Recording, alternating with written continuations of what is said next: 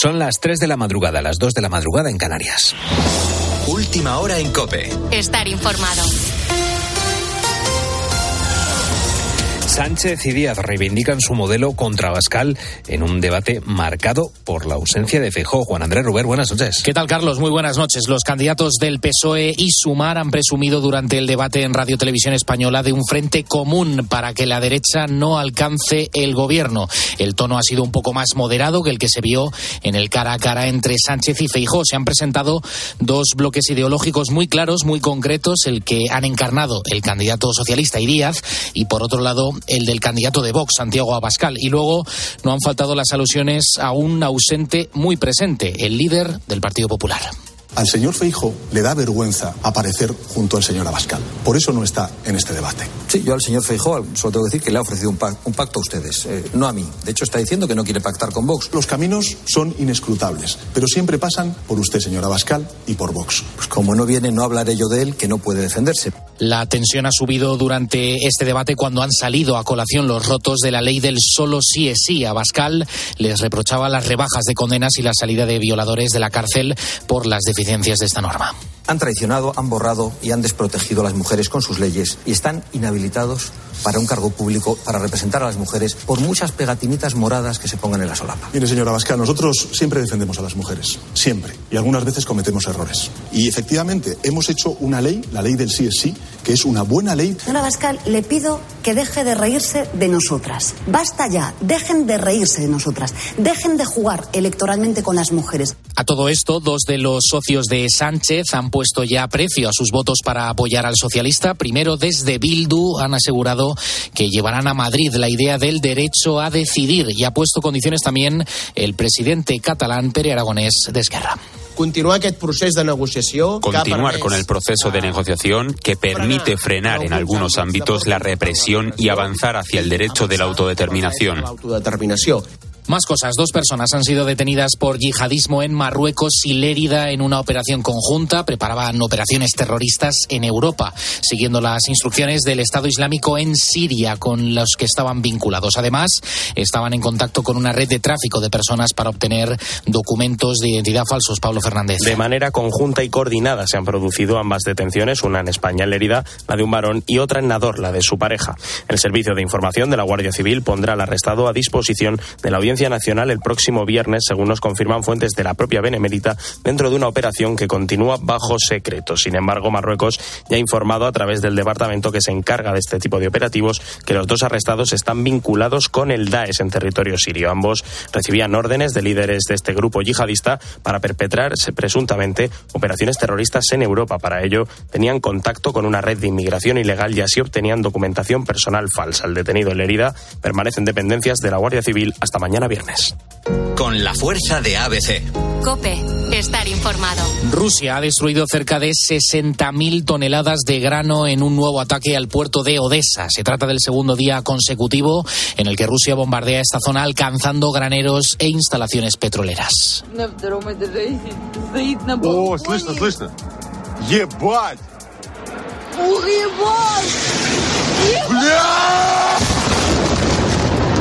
Desde Moscú advierten de que todos los barcos que se dirijan a puertos ucranianos a través del Mar Negro se considerarán potenciales objetivos bélicos. Estados Unidos, por otro lado, ha anunciado un nuevo paquete militar para Ucrania por valor de 1.300 millones de dólares. Tienes más información en nuestra página web en cope.es. Sigues ahora en la noche de Cope.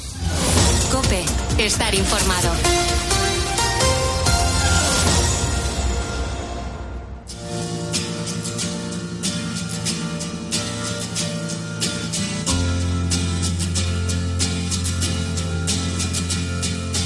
La noche. Beatriz Pérez Otín. Cope, estar informado.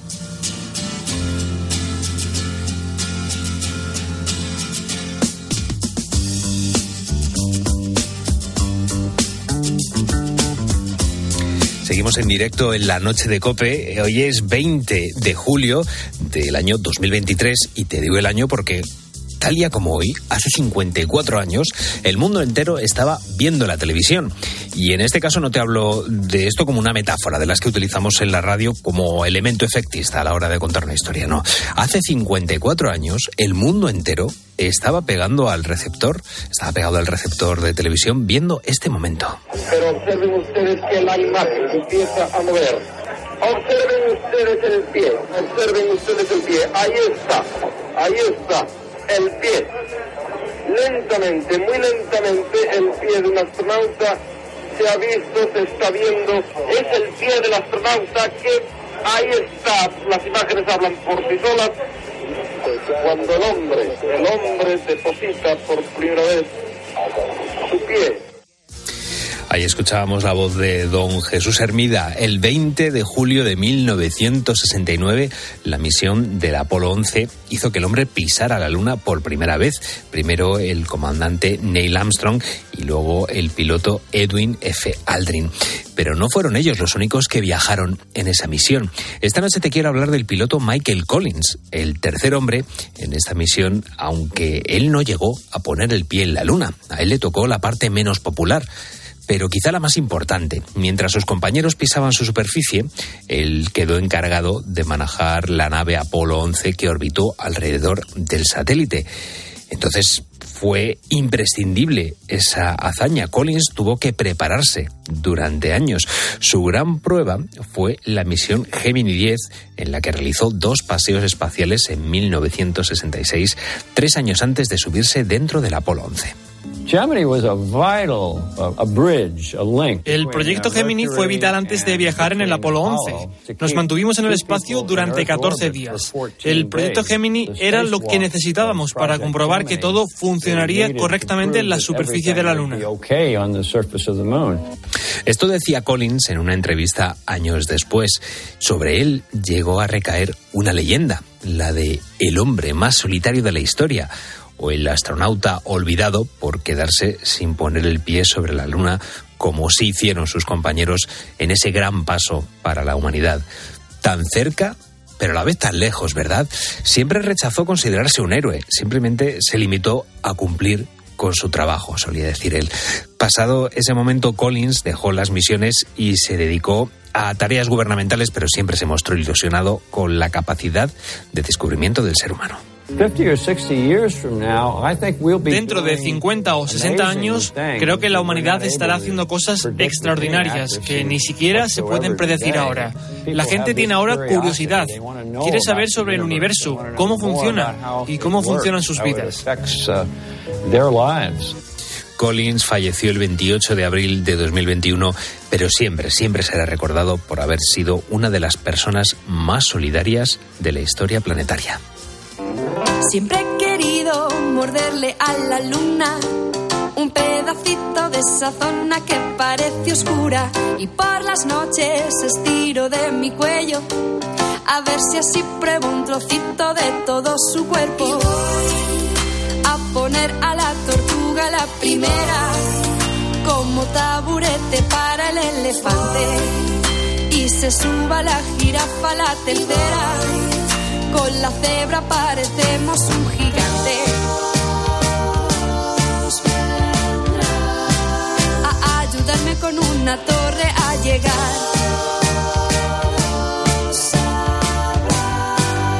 El sabor de este astro singular.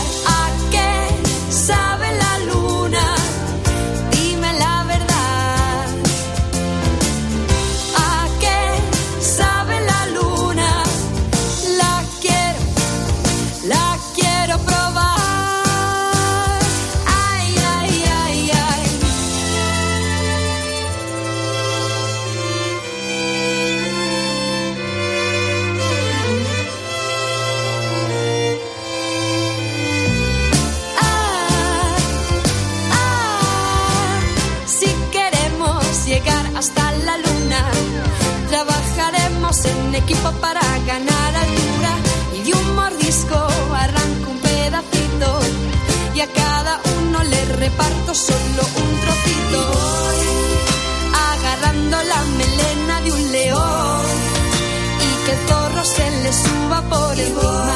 Esta madrugada tenemos una nueva cita con la pequeña pantalla. Nuestra seriéfila Rosana Rábago va a hablarnos del problema que se está viviendo en Estados Unidos con la huelga de actores y cómo eso puede afectarnos a la hora de ver nuestras series y películas favoritas.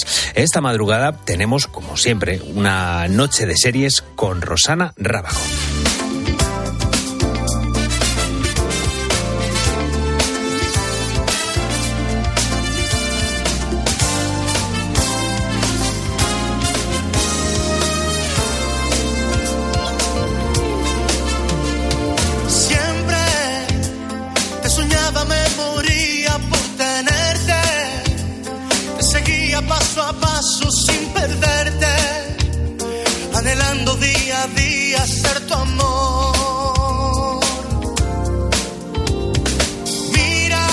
La bienvenida si te acabas de incorporar a esta sintonía. Son las 3 y 10 de la madrugada, somos la noche de Cope, la cadena Cope.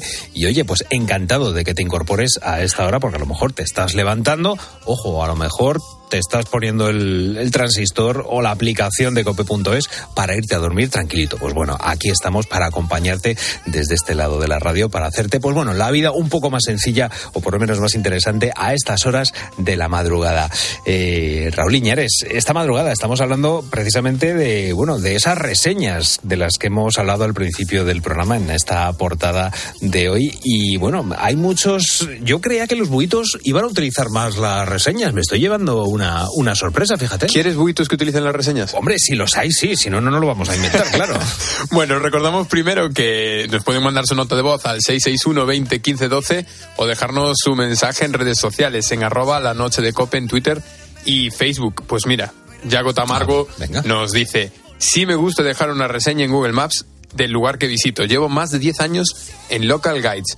Y, y ojo, yo no sé cuántas contribuciones tendrá Yago Tamargo, pero Rafael, que nos ha mandado antes un, un audio, nos ha mandado ahora una captura de, del nivel de Local Guide que es.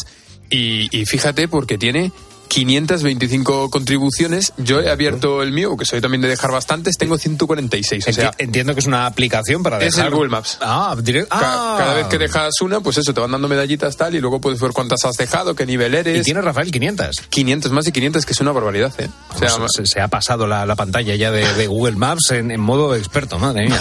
más de 500 son, pero muchísimas, muchísimas. Así que nada, Sí, a ver, que, sí siga que- sumiendo- que siga sumando a ver si llega a las mil. Sí que, sí que va a sitio, Rafael, qué maravilla. Sí, sí, sí, hay tiempo para ir a, a sitios. Eso es.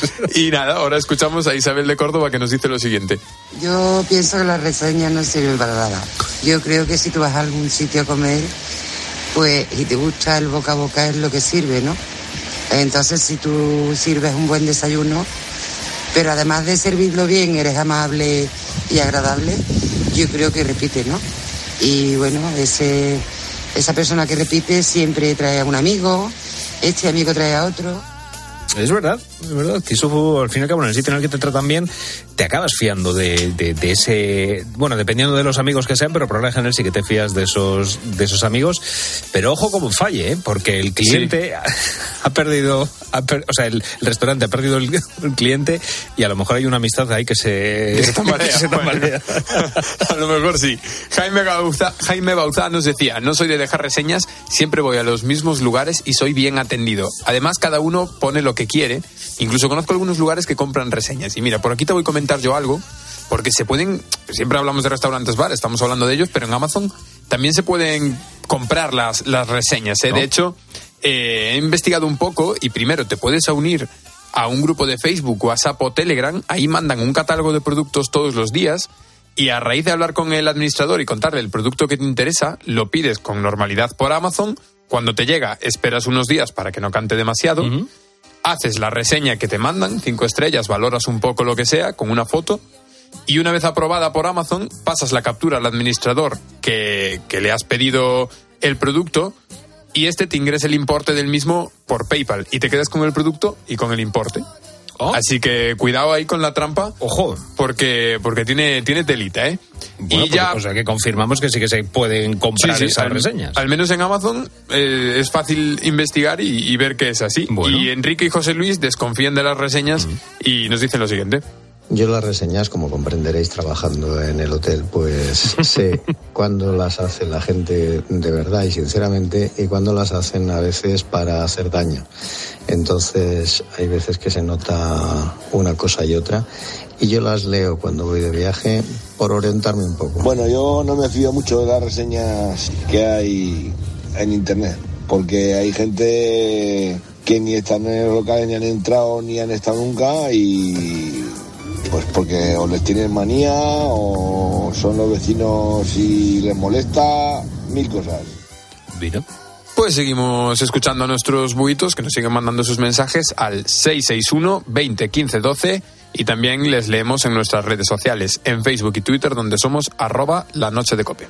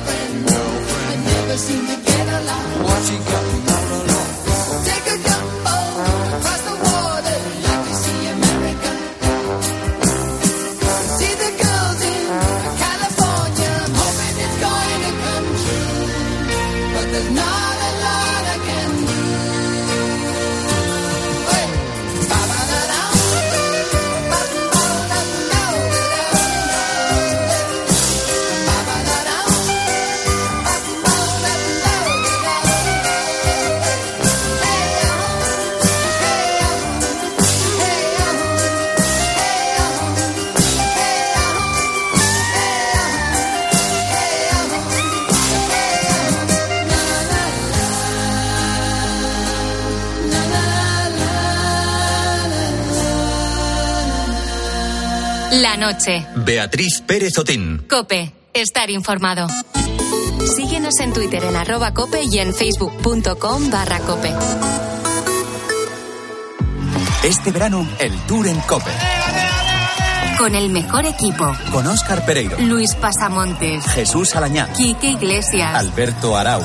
Con Eri Frade. 76-200 meta. El análisis de la salida en Herrera en Cope. La última hora en Mediodía Cope y los informativos. Los protagonistas en la linterna y en el partidazo de Cope. Toda la etapa desde las 4 de la tarde en Cope Más, cope.es y en tu móvil. Y una cobertura especial desde las 3 de la tarde los fines de semana. Cada día el Tour de Francia rueda en Cope. Será hoy el día. Con Eri Frade.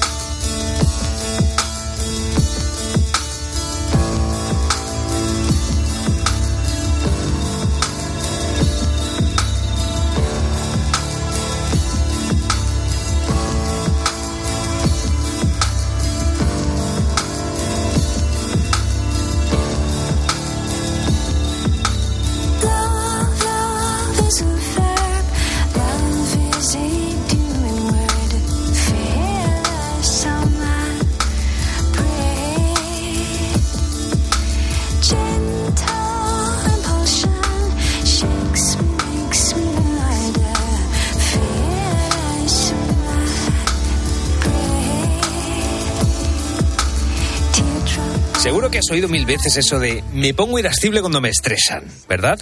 Esto es algo muy normal porque ante situaciones de tensión y de estrés a veces decimos cosas que no pensamos, perdemos los nervios ante los demás y algunos acaban adquiriendo fama de gruñones. Lo normal es darse cuenta de las consecuencias de las malas palabras y tarde o temprano pues, se piden disculpas y ya está. Esto sería lo más sano, ¿verdad? Pero hay otra clase de personas, esas que de por sí tienen un carácter difícil. Independientemente del estrés, pues ya sabemos que hay personas que son bordes y desagradables y la gente acaba por alejarse de ellas. A lo mejor estás pensando en alguien, pero yo te traigo un ejemplo. Seguro que te suena. Un tumor sobre la médula oblonga que a tres médicos de urgencias, dos neurólogos y un radiólogo se les ha pasado. Y a Perico de los Palotes también. Repetid los análisis y otra resonancia del mesodiencéfalo de dos milímetros. Y comprobad si tiene madrastra. Tanto sueño se asocia con manzanas envenenadas. El doctor Gregory House era famoso por ser un médico brillante, pero también por ser una persona enormemente difícil. Mangoneaba a los compañeros, seguro que te acuerdas de la serie, mangoneaba a los amigos, engañaba e incluso llegaba a insultar a pacientes. Y es que, claro, personas como House hacen que tengamos sentimientos encontrados, como es la lástima por ver cómo sufren o la rabia por sufrir cómo se comportan estas personas con nosotros. Pero bueno, al final, en casi todos los casos se acaban quedando solas porque el precio a pagar por una relación con ellas pues es inasumible. Hoy vamos a hablar de un temazo como es la relación con las personas difíciles y como siempre contamos con la ayuda de nuestra psicóloga de cabecera Macu Cortázar y Baño de la Cadeniere que ya nos espera en el diván de la noche de Cope. Bienvenida Macu, querida, ¿qué tal? Hola, pues muy buenas, encantada de estar otro día más aquí con vosotros con este temazo. Es que hoy es un temazo porque todos, absolutamente todos, y quien diga lo contrario, pues es que es una persona difícil. Eh, estamos rodeados de, personas difíciles en nuestro ámbito laboral, en el ámbito personal, en la cola del supermercado nos podemos encontrar con, con estas personas. Y yo la primera pregunta que te quiero hacer, Macu, es, claro, ¿una persona difícil nace o se hace? claro, la, historia de esto es que es una persona difícil, ¿no? Porque yo creo que incluso tiene un, un, cierto matiz ahí bastante subjetivo, que para una persona puede ser una persona enormemente difícil y para otra no, lo ser, no serlo tanto, ¿no? Eh, es cierto que, el carácter complicado, llamamos pues ese carácter complicado a personas que están eh, aparentemente siempre a la defensiva, que están como un poco como enfadados con el mundo, que tienden a entender que da igual lo que hagan, eh, pues como que parece que no todo vale, ¿no? O sea, el, fin justifica siempre los medios. Y este tipo de carácter hay una mezcla entre, entre algo que, que nacemos con ello. Hay personas que, bueno, pues que tienen un carácter complicado eh, y luego, efectivamente, también puede ser que la vida les haya llevado, bueno, pues a ir desarrollando ese carácter de forma un poquito más intensa, ¿no? Igual que hay personas que cuando son pequeñitos los padres dicen, sí, era buenísimo, era buenísima, era una cosa, era un trozo de pan y de repente como que se ha ido volviendo maligno, ¿no? Entonces, esto es verdad que luego, bueno, pues la vida nos va llevando también, según lo que vamos viviendo, pues a, a ir pues amoldando o evolucionando nuestro carácter pues hacia un lado o hacia otro. Claro, o sea que en este caso podemos decir que la persona difícil se hace, no nace uno siendo persona difícil. Sí, o sea, ya te digo, o sea, podemos encontrar, de hecho, podemos ver, ¿no? Que, desde, desde bebés eh, existe ah, eh, cierta tendencia a tener un carácter determinado. Hay niños que desde que son bien pequeñitos tú dices, menudo carácter tiene este niño, ¿no? Y, aparentemente no le ha pasado nada eh, más allá de, ser como es, ¿no? De ser quien es y de esos factores quizás que pueda haber genéticos y demás que, que justifiquen ese, ese carácter, ¿no? Lo que sí es cierto es que generalmente el ser humano cuando nace somos todo instintos eh, y entonces, pues, desde luego los, los, bebés lo que hacen es tratar de conseguir aquello que quieren y lo tratan de conseguir a toda costa. Digamos, son egoístas por naturaleza, ¿no? Entonces, poco a poco, a través de la interacción con los demás, es cuando empezamos a desarrollar la empatía, cuando empezamos a desarrollar, em, pues, todo eso que al final va muy ligado a nuestro lóbulo frontal, que es, digamos, esa parte del cerebro que del sentido común, ¿no? El, aquello que nos dice que no podemos hacer lo que nos da la gana, como nos da la gana y cuando nos da la gana, ¿no? Y eso lo vamos desarrollando poco a poco a través de las interacciones interacciones que tenemos con los demás. ¿Qué sucede? Que, que, pues efectivamente hay niños que en esa interacción pues han podido pasar cosas que lo que aprenden es a, ser un superviviente, ¿no? Si no consigo yo lo que yo quiero, no me lo va a dar nadie, ¿no? La vida no me lo ha puesto fácil. Y entonces, pues al final se acaban convirtiendo en, personas que efectivamente, pues acaban entendiendo que tienen que conseguir las cosas a toda costa y entonces se acaban convirtiendo efectivamente pues en esas personas difíciles, ¿no? Y lo que te decía al principio, todos tenemos a alguien en mente cuando hablamos de una persona difícil, pero vamos a hacer una especie de radiografía. ¿Qué características tiene una persona difícil? No sé si, pues bueno, pues eh, si tiene que ver con la inseguridad, si tiene que ver con los mecanismos de defensa a la hora de verse eh, atacada. Cuéntame qué características tiene una persona difícil. Claro, por eso digo, ¿no? Que el tema está en qué entendemos cada persona por persona difícil. Porque, por ejemplo, me viene a la cabeza, para mí una persona difícil puede ser eh, una persona que siempre vive en la queja y que es muy difícil sacarla de ahí. Y entonces dices, jo, qué difícil es esta persona, ¿no? Como que no, ve nunca el rayo de sol en ningún lado, como que todo le parece tal, pero sin embargo también puedo pensar en otros ejemplos de mi vida en los que una persona difícil es una persona intratable por el carácter que tiene, porque siempre tiene una mala respuesta, ¿no? Entonces, Eh, básicamente entendemos persona difícil con la cual la interacción con esa persona no fluye por alguna razón, ¿no? O sea, sea porque su respuesta es eh, a la defensiva o sea porque se queda muy anclada en una sola emoción. Y entonces al final la historia es que eso, ¿no? La, lo que es la interacción con, esa persona es muy complicada o, o, desde luego tiene muchas interferencias porque esa persona pone muchas trabas para que esto fluya, ¿no? A veces muchas veces tiene que ver con, con, con, esa necesidad de controlarlo todo, que les hace en muchos casos ponerse muy a la defensiva y siempre un poco como ir por delante, ¿no? Antes de que me hagas daño, te lo hago yo a ti, sí. ¿no? Y, y, entonces, pues a veces eso pues tiene muchas caras, desde la, la propia bordería a la propia ignorancia, a la propia toxicidad del maltrato, ¿no? Pueden ser, puede eso al final pues dar muchas caras y, y venir al final de un mismo sitio, ¿no? Uh -huh. eh, claro, estamos hablando de bueno de persona controladora, de persona defensiva. Yo no sé si hay perfiles específicos de personas difíciles. Sí, por eso digo que yo creo que también hay un factor ahí subjetivo, ¿no? Que tiene que ver un poco con lo que yo entienda según mi historia y según mi forma de ser qué es difícil y qué no. Uh -huh. Pero pero al final efectivamente hay un perfil que podíamos llamar, pues eso, ¿no? Como el perfil house, que es un perfil completamente destructivo de relaciones, precisamente porque lo que la base que lo controla es el egoísmo, ¿no? El, el, yo primo, mis necesidades priman conforme a las, o sea, frente a las tuyas, ¿no? Y eso que quiere, al final, eso en qué se traduce, pues que al final, bueno, pues tienen una eh, carente, o sea, una, una, falta de empatía bastante importante. Las reacciones ante determinadas cosas son con muy pocas habilidades sociales, ¿no? Precisamente las habilidades sociales cuidan también la relación el, con el otro y hay personas que no saben hacer eso, ¿no? Pero luego, efectivamente, hay otro tipo de personas que también pueden ser difíciles, que se sitúan más en, en esa parte más victimista, quizás más dramática, Ajá. más eh, personas eh, que aparentemente no toman decisiones, que se dejan llevar siempre por los demás, que viven enormemente en la queja y que también son muy complicadas de tratar, precisamente por eso, ¿no? Mm, porque aparentemente todo les pasa a ellas, todo es un drama. Entonces, dependiendo un poco de lo que te encuentres, pues te va a parecer pues una persona más o menos compleja, ¿no? Claro, eh, en, en, todo momento me estás diciendo que es al fin y al cabo algo subjetivo, ¿no? Que nosotros eh, interpretamos eh, que una persona es difícil o no. Y claro, esto me llama la atención porque hay personas que, que sí se sienten atraídas por personas eh, difíciles en el sentido de que, bueno, de que van a intentar ser sus salvadores o sus salvadoras, ¿no? Sí. Eh, claro. Sí en este caso, me gustaría que me contaras qué esconden, qué se esconde detrás de una, de una persona difícil o, o de trato complicado. Mira, de hecho tú has dado con una cosa que es bastante clave, ¿no? Y es porque las personas difíciles que al final se quedan prácticamente solas uh -huh. eh, van en contranatura, porque generalmente el ser humano tiende a buscar relaciones con los demás claro. porque muchas veces proyectamos nuestra forma de ser o las cosas que hacemos en función de lo que los demás nos quieren Cierto. o no nos quieren, ¿no? Uh -huh.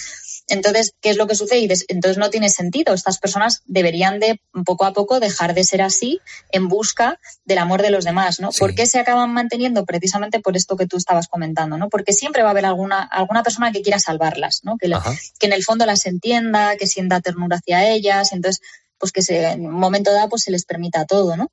También una persona difícil no es difícil todos los días de su vida, ojo, porque si sí. no estarían completamente solas desde el inicio. Claro. Por supuesto, tienen sus momentos de vulnerabilidad, sus momentos de, de, pues de sentirse un poco más débiles, de mostrar algún sentimiento. Y ahí es cuando nos agarramos a la humanidad de esas personas, ¿no? Y decimos, ¿ves cómo sí que hay bondad en esta persona hoy que se ha echado a llorar porque le ha pasado no sé qué?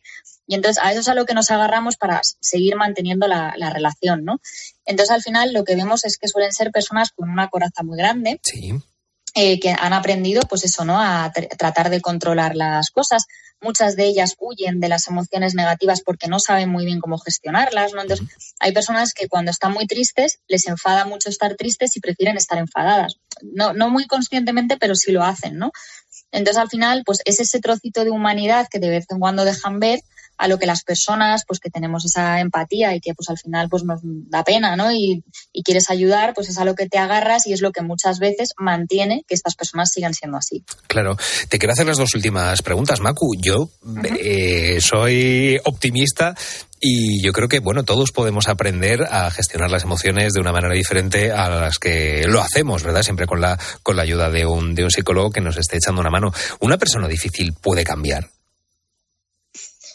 Puede cambiar siempre y cuando, yo, yo siempre lo digo, hay personas que tienen que tener su verdadera dosis de realidad para querer cambiar. O sea, una persona Fíjate, esto lo hacemos constantemente con todo en nuestra vida. Lo que pasa es que hay veces que lo hacemos de forma más consciente y otras veces que lo hacemos de forma más inconsciente. Y es que para todo hacemos balanzas para tomar decisiones. Entonces hay algunas balanzas que son mucho más pensadas y tal, y otras balanzas que son muy automáticas, por eso no, se nos pasan desapercibidas. ¿Qué es lo que ocurre? Que si una persona en un momento dado al tratar a otra le compensa más lo que obtiene tratándola mal que lo que eh, obtiene tratándola bien, va a seguir tratándola mal, ¿no? Aunque aquello que obtiene no sea excesivamente visible ni sea excesivamente consciente, vamos a decir así, ¿no? Si yo, por ejemplo, soy una persona complicada y pienso, si yo a esta persona le doy un trocito de mí y esa persona me va a hacer daño, ahí yo estoy obteniendo más tratándola mal porque evito el posible daño que esa persona me haga si yo me abro que tratándola bien. Y entonces, de forma muy automática, pum, lo que me sale es la burdería, ¿no? Entonces, hasta que ese chinguito montado de decisiones que se toman no se cae y de repente la persona se ve sola, se ve eh, ante su propio espejo, y ante sus propios demonios, ahí no es hasta ese momento, hasta que la persona de repente hmm. levanta la mano y dice, oye, pues tengo que cambiar, ¿no? Porque hasta entonces, pues eh, poniendo en esa balanza, pues le renta más ser así que ser de otra forma. ¿no? Claro, sería algo así como que, se da cuenta de qué difícil es ser una persona difícil, ¿no? Sería un poco hmm, cuando cae en esa, en esa situación.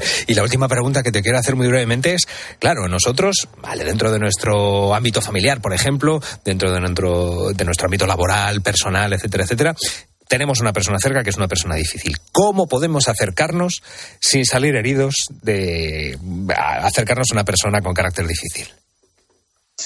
Yo aquí lo que digo siempre son dos cosas. Una es que nadie te cambie tu esencia. ¿Esto qué quiere decir? Que si a ti lo que te sale es bondad, eh, no luches contra eso, ¿no? Queriendo decir, no, es que como es difícil, lo que tengo que hacer es devolverle el mismo golpe, ¿no?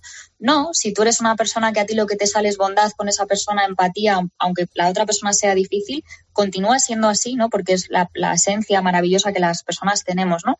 Siempre y cuando eh, el, precio que tú pagues no implique que, pues, directamente salir perdiendo siempre tú, ¿no? O sea, yo creo que hay que encontrar el equilibrio entre no perder esa parte de cuidado a los demás, pero que, que al final pues no, no repercuta siempre en, en, en, que tú tengas que pagar un precio a través de tu salud mental. Si implica que tienes que poner un límite y tienes que tal, pues por supuesto yo creo que hay que encontrarlo, ¿no? Hay que pues, ser capaz de poner ese límite, decir que no, alejarte cuando es necesario que te alejes, ¿no?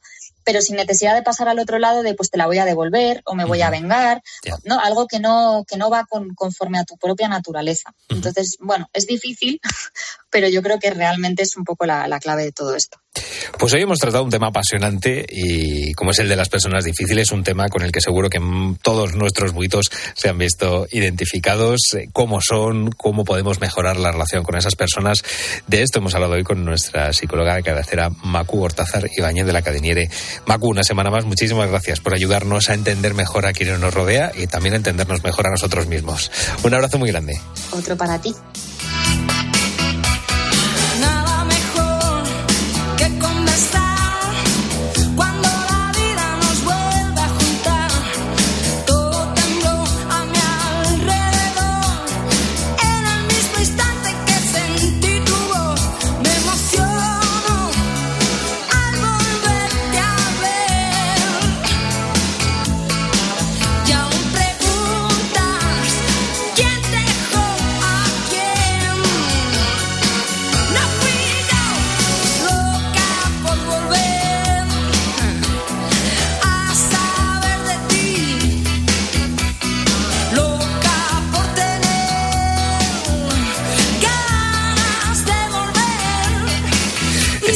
Viene, viene que ni pintada, eh, porque eso es lo que muchos hosteleros pueden pensar, ganas de volverte a ver, loca, por volver a ese restaurante del que pusieron una buena, o en este caso una, una mala, mala reseña, que ojalá vuelvan esos, esos clientes.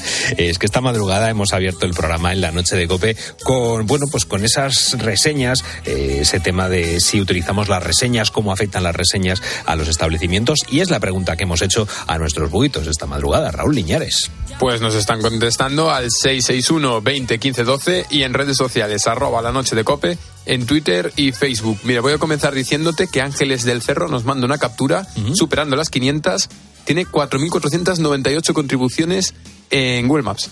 4.000 opiniones ha dado ella. 4.500. Barbaridad. Guau. Barbaridad. Ya está. Ya está, récord, ganadora. récord el, roto. el ranking de hoy lo ganó ella. Madre mía. Y Borja desde Gijón, mira, nos dice, yo como propietario de una empresa instaladora de telecomunicaciones valoro muchísimo las reseñas de nuestros clientes. Y nos dice que haciendo las cosas bien, que llegan las buenas reseñas y que a su vez genera nuevos clientes. Así que por eso él también, cuando va a un establecimiento, pues trata de premiar los servicios porque entiende de primera mano que, que puede ayudar. Y ahora escuchamos a María de Lepe y a Ramón Martínez. Pues yo no suelo dejar reseñas a no ser que me lo pida el dueño del establecimiento. Y fiarme, pues cuando voy a comprar algo suelo mirar las reseñas de los clientes y ya, dependiendo de lo que veo, ¿no? Pues ya obro, obro en consecuencia. Pero me fío mucho más del boca a boca. Yo no soy de poner reseñas, la verdad es que ni buenas ni malas.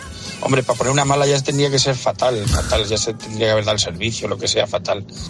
Claro, claro. Es un, un cliente muy enfadado, pues es más normal que dé una mala reseña. Eh, sí, es que al final, claro, tú cuando vas a un sitio y quedas muy, muy desencantado, al final sí que te sale más eh, hacer la reseña que si no, pues a lo mejor puedes pensar, como decían antes los oyentes, tuvo un mal día o lo que sea. Efectivamente. Y Gustavo nos contaba, no tiene problema con las reseñas, al menos a la hora de comer, porque nos dice, los restaurantes no soy de ir a ellos, soy más de comer en casa. Bien, pues Punto. ya está. Pues, Eh, lo que pasa es que el problema es cuando ponemos una mala reseña en casa. Esto ya es otra, otra historia aparte. Cuidado, eh, porque a veces esa reseña incluso va para ti mismo. Eso, efectivamente. Ojo, cuidado. y ahí es el problema gordo. Y José Luis va a lo clásico. José Luis nos lo cuenta así de claro. Yo soy más de guiarme por mi instinto y ver cómo te atienden más que por las reseñas. Y si donde me han atendido no lo han hecho correctamente, me quejo vía hoja de reclamaciones. Ese es mi estilo.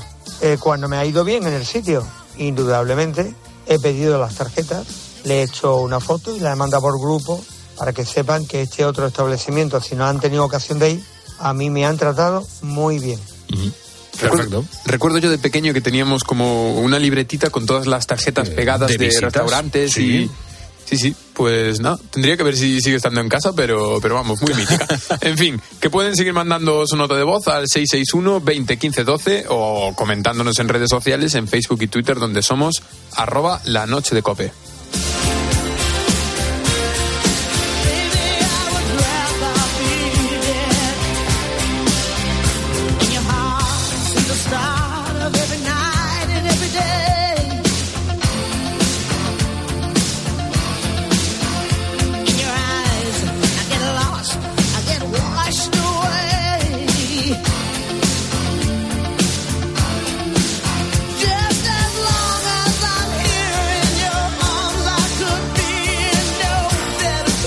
Noche. Beatriz Pérez Otín. Cope. Estar informado.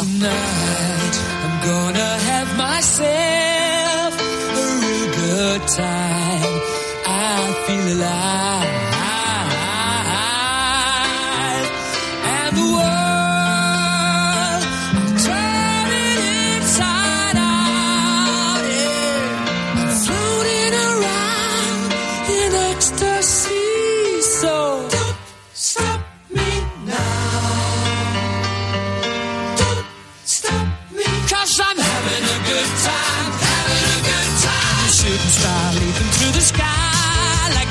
directo en la noche de Cope y llega el momento, querido Búho, de hablar pues con nuestra experta de la pequeña pantalla de las series. Pero vamos a cambiar un poquito el guion porque hoy vamos a centrarnos en los actores, en los actores de esas series. Recordarás que hace casi dos meses los guionistas se pusieron en huelga. Pues bien, el jueves pasado los actores se unieron al parón y pusieron a Hollywood en una auténtica crisis. Es cierto que, bueno, pues a diferencia de los guionistas se cree que los actores podrían acortar la huelga, pero los efectos ya se están dejando notar y muchas producciones se han visto afectadas. Lo estuvimos hablando el lunes con nuestro, bueno, el lunes, la madrugada del lunes al martes con nuestro corresponsal en Washington, Juan Fierro, y esta madrugada lo vamos a tratar un poco más en profundidad con Rosana Rábago. Se habla de una huelga que podría durar mínimo hasta octubre, comenzó el 13 de julio y va para largo, no tiene fecha final y si a ello le unimos a los guionistas, pues la situación solamente empeora. Hoy para hablar en profundidad y explicarnos un poco más de este tema tenemos como siempre a nuestra querida Rosana Rábago. Buenas noches Rosana, ¿qué tal estás? Hola, muy buenas noches. Muy bien. ¿Y tú qué tal, Carlos? Pues bien, bien. Eh, preocupado por ver, eh, porque si hay un momento del año en el que consumimos muchas series, es cuando ya estamos con el sofá y mantita y serie, eh, que es por la época del otoño, y creo que por aquel entonces puede estar ya bastante, bastante mm, que afecte, quiero decir, a esa época del, año esta, esta huelga, huelga que estamos teniendo. Si quieres, vamos a poner un poco en, en contexto de toda la situación, porque bueno, he leído que la huelga es la primera en más de tres décadas, aunque esa fue curiosa. Pues sí, la verdad, estuve investigando un poquito. La última huelga data de 1986, hace 37 años. Lo curioso de esta huelga, que solo era del gremio de los actores, es que no llegó a durar ni 14 horas. O sea, estamos hablando de 14 horas. En 14 horas lo había solucionado. Por el momento ya llevamos aquí una semanita. Sí. Es- esa fue, la, como te digo, la última vez que fue el sindicato de actores americanos, que en Estados Unidos se le conoce como SAG-AFTRA, quien convocó la huelga.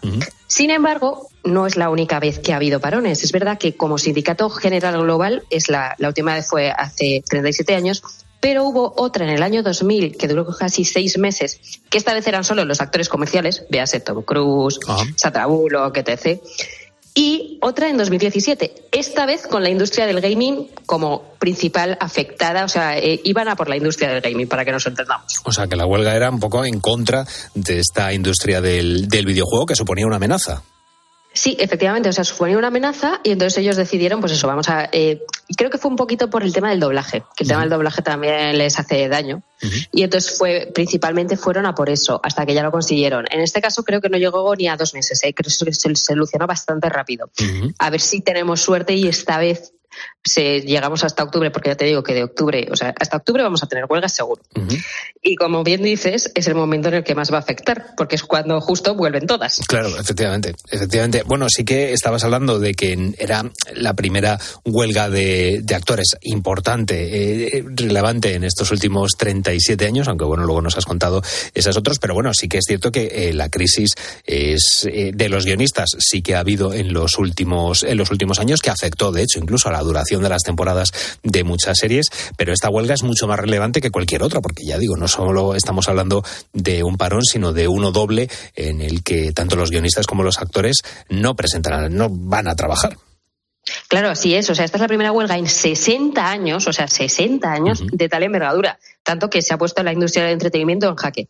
Prácticamente, te puedo asegurar, todas las series, películas y programas de televisión han parado y es cada vez más frecuente ver piquetes. No hay día que no veas imágenes de gente que si eh, hace, hace nada, hace unos instantes, he visto fotos de Sandra Bullock y de Susan Sarandon eh, frente a las oficinas de Disney, de Warner, no sé qué, cartel en mano y manifestándose. Es, es curioso, ¿no? El, ver esa, esa imagen de personas tan relevantes. Lo estaba hablando en la madrugada del, del martes con, con Juan Fierro, el que hay, eh, que puede que tenga incluso más efecto precisamente este tipo de huelgas, porque quien la, quien la realiza son personas que tienen, que son conocidas por millones y millones de personas. Claro, de hecho, es que ha salido ahora, hace unas, hace unas horitas, una noticia que ha dicho que Tom Cruise fue uno de los primeros que estuvo mediando por todo el tema de la inteligencia artificial, que es uno de los temas de los que hablaremos a continuación, y que él estaba en las reuniones. Él estaba, o sea, estamos hablando de que Tom Cruise se conectaba vía Zoom en las reuniones entre el SAG-AFTRA y el otro colectivo para intentar mediar. Vaya. Bueno, pues, pues ojalá, ojalá esa relevancia que tienen pues sirva para, para desentramar esta, esta huelga. En el caso de, de los guionistas, eh, pues bueno, los actores también, eh, me refiero que tal y como lo hicieron los guionistas, los actores también piden que se regule eh, algo importante que es las plataformas en, en streaming. Cuéntame sobre esto, porfa. Pues sí, si a los 11.900 que creo que eran los guionistas añadimos los 16.000 miembros del gremio de actores de América, pues todos ellos han decidido que no se presentarán al trabajo debido a varias razones. La mayoría coinciden pues eh, con las del gremio de los guionistas. Es verdad que yo creo que hay una o dos que difieren. Como bien dices, las plataformas en streaming han sido esta vez las principales causantes de la huelga. Según los intérpretes, no reciben la suficiente compensación económica cada vez que se reproduce una serie, película, etc. Es verdad que yo lo he hablado con muchos colegas, conocidos, etc., amigos, es muy difícil medirlo. O sea, es, es muy complicado medirlo. O sea, porque el día que tú eh, te conectas a Netflix, Apple, Disney, eh, la que quieras, y le das al play, ellos no reciben. Claro, antes las compraban las teles y entonces eh, la tele la compraba y le decía, este día la voy a emitir y te doy tanto por esto. Ahora ya eso no existe. Entonces, eh, antes era muchísimo más fácil de calcular, ya que las reposiciones estaban mucho más controladas. Ahora es que es prácticamente imposible. Bueno, a ver, al, estar todo totalmente digitalizado, ¿sabes en qué momento paras la, reproducción? ¿En qué momento le das al play? ¿Cuántas veces pasas por eso mismo? Yo, vamos, fijándonos también en, la industria musical, lo que cobra un, artista, eh, digamos que no tenga un perfil muy, muy, muy conocido, es irrisorio. Es decir, que yo creo que también están, están pensadas esas eh, cuestiones, estas reproducciones digitales también para, para eh, que los que más consiguen son los más notorios, lógicamente, y que a medida que vas bajando en cuanto al rango, vas consiguiendo, vas consiguiendo menos. Eh, yo no sé si con, el mundo de las plataformas digitales, eso sí que tendríamos que, investigarlo, es exactamente así, pero lo que está claro es que, bueno, es el mundo del streaming es uno de los motivos para llevar este, esta huelga de los actores, pero creo que hay algún que otro motivo más, Rosana. Sí, hay varios. El más llamativo, te lo comentaba hace unos minutos, tiene que ver con la inteligencia artificial, que ya sabes que está dando problemas desde el día que apareció. Si los guionistas pedían que se mantuviese su nombre, aunque yo lo haga una inteligencia artificial, que eso a mi parecer pues no tenía mucho sentido, sí que me parece que los actores tienen razón. Porque estos se han visto más afectados aún por la nueva herramienta. En su caso, ellos piden que no se pueda utilizar una IA para recrear su imagen y luego utilizarla de forma gratuita en otros proyectos. Es decir, a ti te graban la imagen y a partir de ahora puedes salir de todas las pelis, series, eh, anuncios, etc., que tú no vas a recibir un duro. Hombre. Eso va a ser que no. Eso es algo más grave que en el caso de los guionistas, es lo que te digo, porque claro, en el caso de los guionistas, tú estás diciendo, me está escribiendo la inteligencia artificial un guion, pero en los actores estamos hablando de derechos de imagen.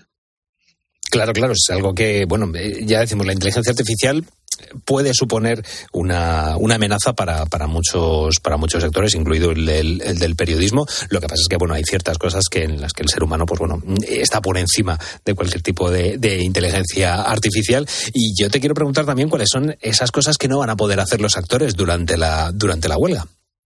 Pues mira, tienen tres cosas muy gordas. Se les impide, como comprenderás, rodar cualquier serie o película. No pueden ir a trabajar. Además, tampoco pueden promocionar ninguno de sus proyectos, lo que provocó imágenes como el abandono del cast de Oppenheimer durante la premiere en Londres, o ver, que esta me pareció flagrante, en la premiere de La Mansión Encantada a personajes de Disney en sustitución de los actores. Pero hay una más que tiene que ver con algo que comienza mañana. No sé si te suena la San Diego Comic Con. Ah, bueno, claro, la, la, sí, la convención más, más importante, no sé si será del mundo, pero vamos, eh, todo lo que tenga que ver con Comic Con es esa reunión de gente fan de, bueno, de los personajes que pueden salir de Marvel, de estos, y no solamente de, cine, sino también de, series que se reúnen. No sé si estoy en lo cierto. Exacto, más bien. Pues este año no pueden ir. No pueden ir los actores a la Comic Con. No pueden ir los actores, no pueden ir los guionistas, se les impide ir a la Comic Con, eh, no pueden ir a promocionar. Claro, no pueden promocionar. Está entre sus cláusulas que no pueden promocionar y la Comic Con no deja de ser un acto de promoción. Entonces, claro, entre, entre otras, se han cargado prácticamente la mitad de la plantilla de la Comic Con.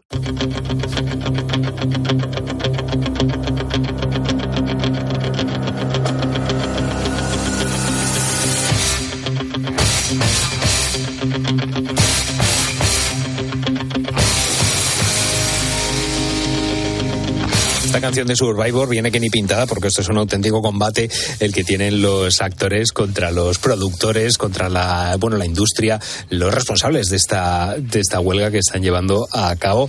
¿Contra quién están manifestándose los, los actores?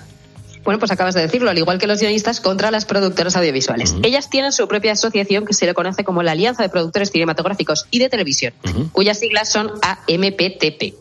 En esta asociación están, por ejemplo, Walt Disney Corporation, Warner Bros., Universal, Paramount, Netflix, eh, todas. Y muchas de estas sedes, empresas en Hollywood, ya es habitual, como te decía, pues eso, imágenes de todos los actores, ya no solo actores, también guionistas, con lo cual hay ya una mezcla de carteles manifestándose. ¿Y de estas productoras cuáles han sido las que más o las primeras en verse afectadas? Bueno, como bien sabes, en este caso veníamos de un parón de guionistas. Entonces, así el efecto ha sido un poquito menos notorio, o sea, una gotita. Sin embargo, al día siguiente, o sea, solo 24 horas después, tanto series como películas pararon su rodaje de forma indefinida. Hasta que no se ponga fin al parón, no vuelven. Algunas de ellas fueron la tercera entrega de Deadpool o la octava entrega de Misión Imposible, cuya ese último largometraje, por cierto, está ahora mismo triunfando en cines. Es lo Claro, están con, con, el estreno de la primera parte, de la que presumiblemente es la última entrega, que, que, que seguro que vamos a hablar con, con Jero de, este tema. Eh, eh, pero bueno, eh, en el, eso es en cuanto a las películas, en el terreno de las, de las series, ¿cómo está el mercado?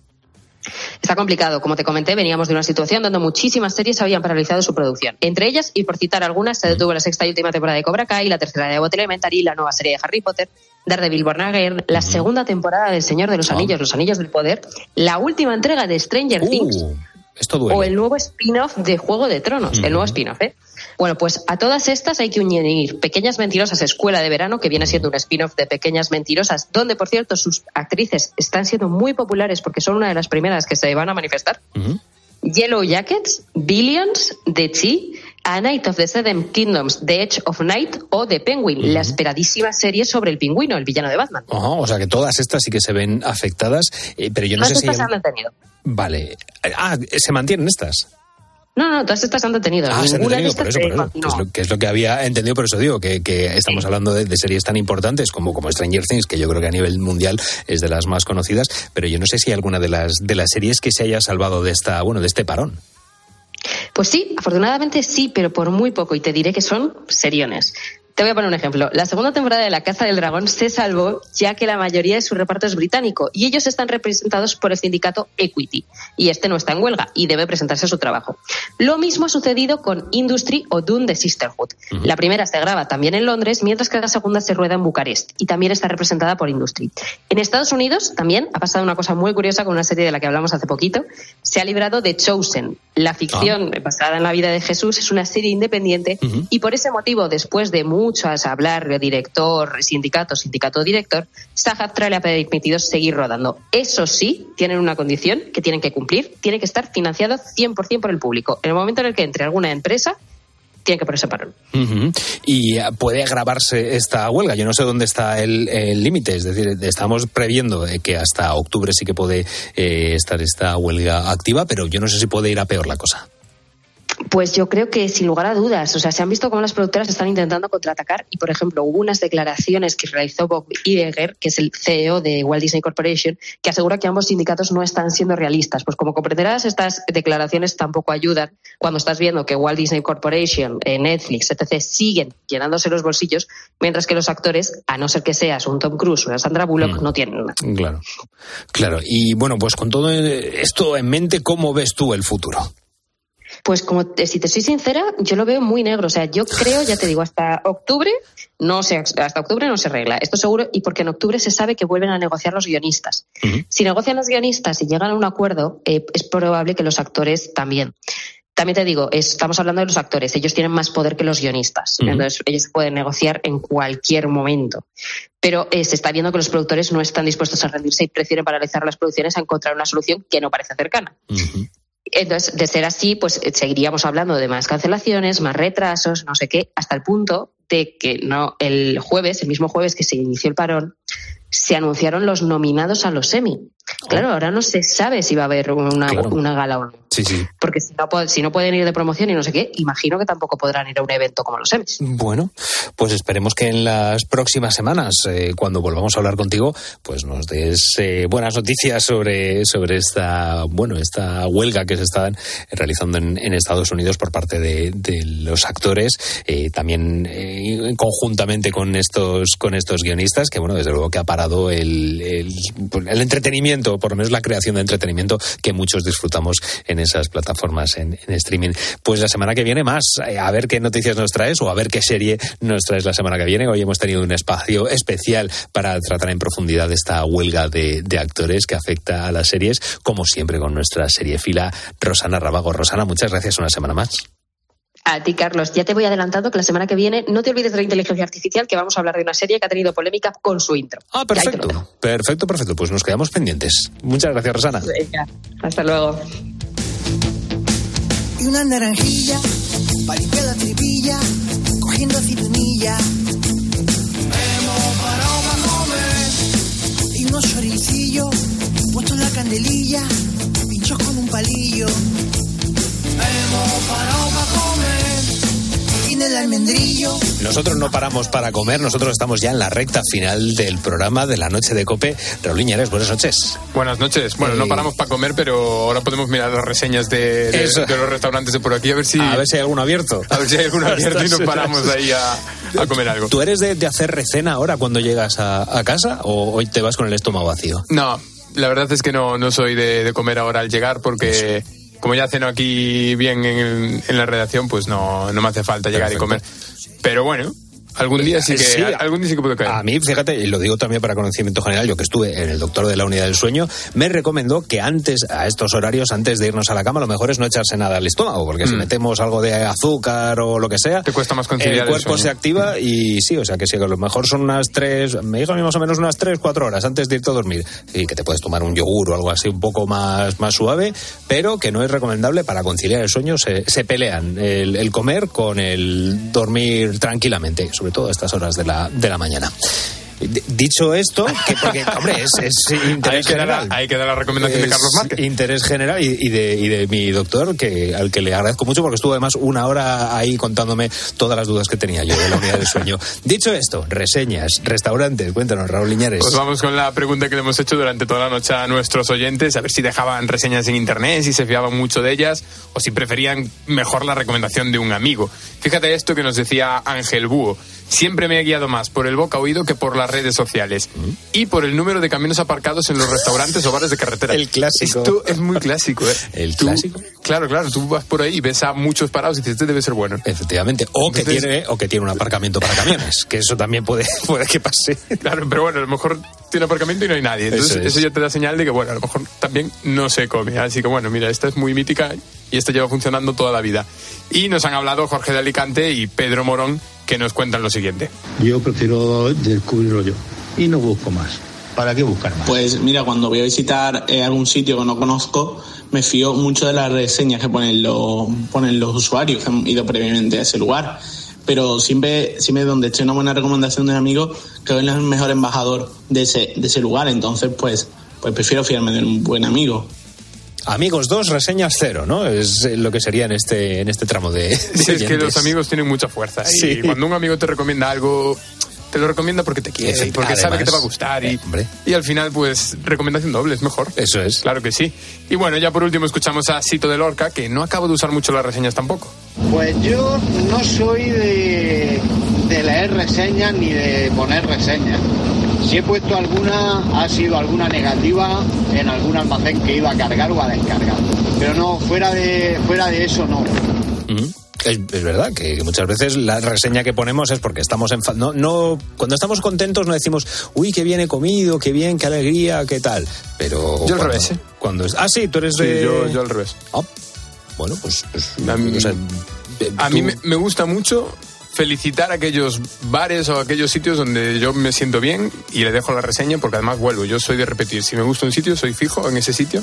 Entonces yo se lo agradezco de esta manera. Perfecto. Que me parece que es la forma en la que lo podemos hacer. Y bueno, que conste que también nos añadía Sito que, que él sí que considera importante las, las reseñas, que le parecen que pueden aportar datos importantes y que al final pueden decantar tu decisión de si ir a, a un sitio o no. Es Así importante. que bueno, él no las usa mucho, pero que aún así pues entiende que estén ahí y le parecen interesantes. Efectivamente, bueno, pues este es el tema del que hemos hablado esta madrugada con los buitos. Hasta aquí la noche de Cope. Ana Pastor, Fernando Carretero, eh, Carlos Martínez en el guion y en la producción, Miguel Ángel Nicolás y Luis Pinar al- en la técnica, detrás de los botones, para que esto suene igual de bien que suena todas las madrugadas. Ya lo sabes, te quedas con Carlos Moreno el Pulpo, todo su equipazo, poniendo las calles con el primer despertador de la radio española. Nosotros te esperamos mañana a la misma hora, aquí en la cadena Cope. Un abrazo muy grande.